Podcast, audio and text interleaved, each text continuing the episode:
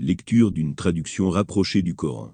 Et ceux qui ont mécru et traité de mensonges nos versets, ceux-là sont les gens du feu où ils demeureront éternellement. Et quelle mauvaise destination Nul malheur n'atteint l'homme, que par la permission d'Allah. Et quiconque croit en Allah, Allah guide son cœur. Allah est omniscient. Obéissez à Allah, et obéissez au messager, et si vous vous détournez.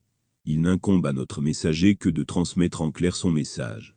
Allah nulle autre divinité que lui. Et c'est à Allah, que les croyants doivent s'en remettre. 64. De 9 à 13. Commentaire.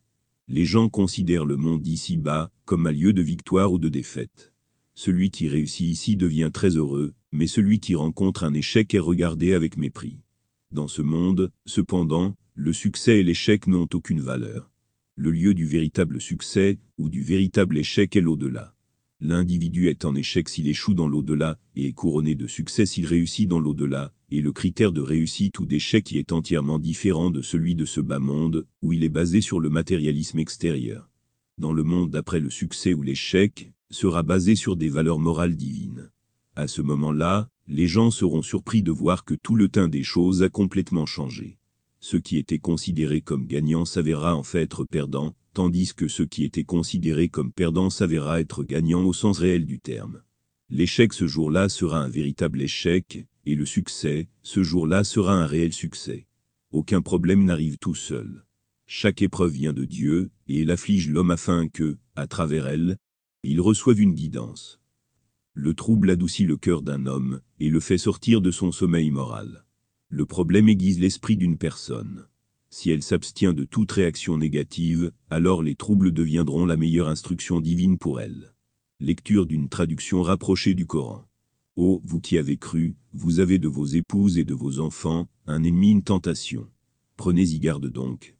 Mais si vous les excusez, passez sur leurs fautes et leur pardonnez, sachez qu'Allah est pardonneur, très miséricordieux. Vos biens et vos enfants ne sont qu'une tentation, alors qu'auprès d'Allah est une énorme récompense. Craignez Allah, donc autant que vous pouvez, écoutez, obéissez, et faites largesse. Ce sera un bien pour vous. Et quiconque a été protégé contre sa propre avidité, ceux-là sont ceux qui réussissent. Si vous faites à Allah un prêt sincère, il multipliera pour vous et vous pardonnera. Allah cependant est très reconnaissant et indulgent. Il est le connaisseur du monde invisible et visible, et il est le puissant, le sage. 64. De 14 à 18. Commentaire l'homme a le plus grand attachement à ses enfants. Il peut parler de principes et de morale à propos de toutes sortes de sujets, mais en ce qui concerne ses enfants, il devient peu scrupuleux. C'est pourquoi il est mentionné dans un enseignement du prophète Muhammad que les enfants rendent leurs parents timides et avares. Dans un autre enseignement, il est mentionné qu'au jour du jugement, un homme sera amené devant Dieu, et on dira de lui que sa femme et ses enfants ont consommé toutes ses vertus.